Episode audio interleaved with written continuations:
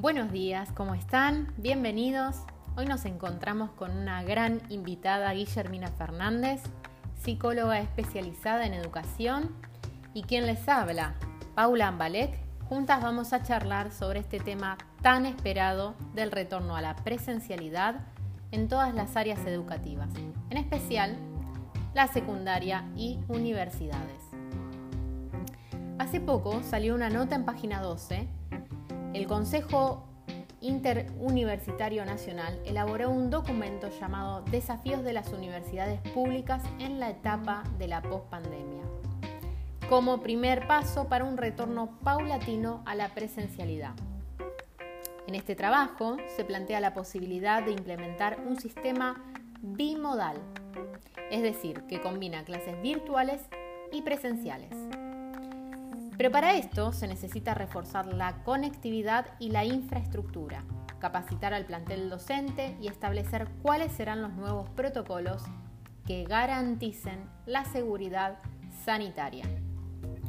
Uno de los grandes desafíos va a ser recuperar la deserción que hubo en pandemia, ya sea por motivos económicos o de accesibilidad. Este es el momento de aunar esfuerzos para lograr una educación más inclusiva.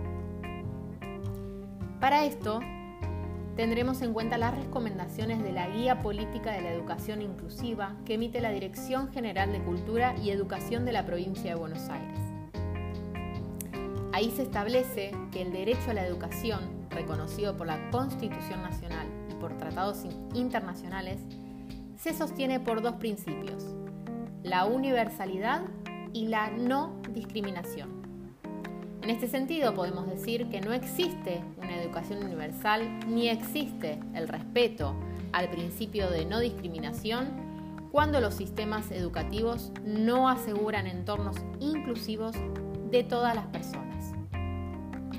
Entonces decimos que la educación debe tener cuatro características fundamentales. Asequibilidad o disponibilidad, es decir, que debe haber instituciones en cantidad suficiente. Accesibilidad para todos sin discriminación. Aceptación, es decir, con contenidos relevantes y de calidad. Y adaptabilidad, que se puedan adaptar a la demanda de la sociedad.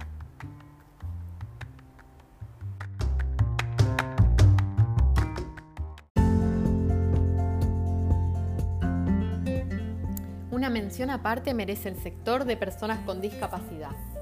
Sabemos que se debe derogar toda norma que niegue o restrinja el derecho de las personas con discapacidad a estudiar en escuelas, pero la realidad es que la implementación de este derecho está limitada aún por diversas barreras normativas, institucionales, económicas, culturales y actitudinales.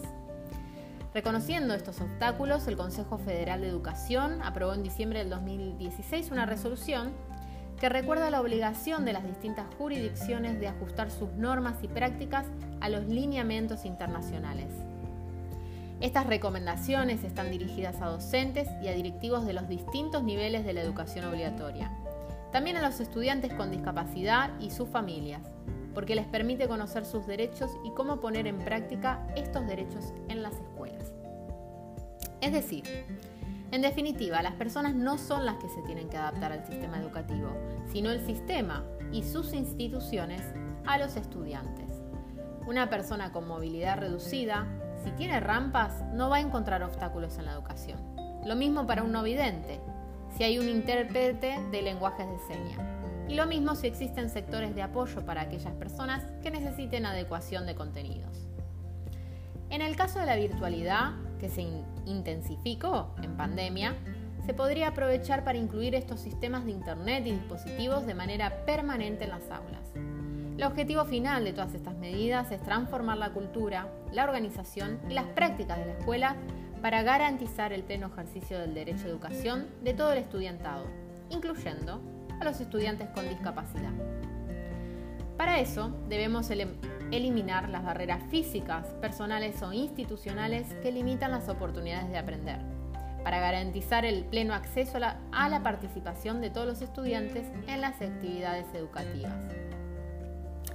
Ahora bien, Guillermina, contanos, ¿cuáles son las problemáticas que ves en torno al retorno de la presencialidad?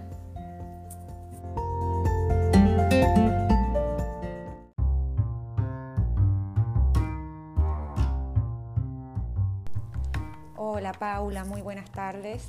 Muy buenas tardes a todos nuestros oyentes. Gracias por la invitación. Yo creo que la problemática más relevante que hoy estamos atravesando en cuanto al retorno a la presenciabilidad son los estados emocionales de los chicos y los jóvenes, en los cambios de hábitos de sueño, por ejemplo, y alimentación en los más pequeños. Y, y en las últimas encuestas indican que hay angustia y depresión en los mayores, cambios que afectan el desarrollo emocional y cognitivo. Las instituciones educativas, más allá de su función primaria en el aprendizaje, tienen un rol central en el bienestar integral de los niños, las niñas, los adolescentes y toda persona que se encuentra estudiando.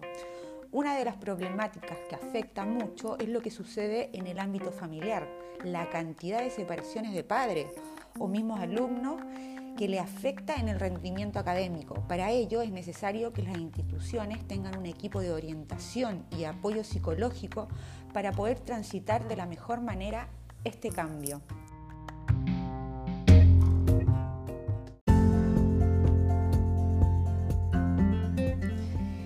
Quiero mencionar que es muy importante que con la vuelta de la presenciabilidad el Estado ha recuperado la posibilidad de intervenir en caso de detectar violencia intrafamiliar o maltrato infantil, ya que con el encierro el niño niña no podrían dar cuenta de esto. Ahora, con el nuevo retorno post pandemia, el Estado y las instituciones vuelven a ser testigos de esta situación y podrán tomar medidas y dar un apoyo. Cabe destacar que por mínimo que sea el maltrato o el abuso para estos niños o niñas y adolescentes, se haya dado en una ocasión o en muchas, corresponde intervenir protegiendo sus derechos. Para esto es fundamental que las instituciones estén preparadas en todo ámbito, tanto para padres como para niños, con un equipo especializado, con diferentes profesionales, tanto psicopedagogos como psicólogos incluidos. Finalmente, si bien la educación virtual trajo ciertas ventajas, la verdad es que ha sido difícil sostener la atención de los estudiantes por tantas horas en la pantalla. Por eso yo, en lo personal, celebro el retorno a las instituciones.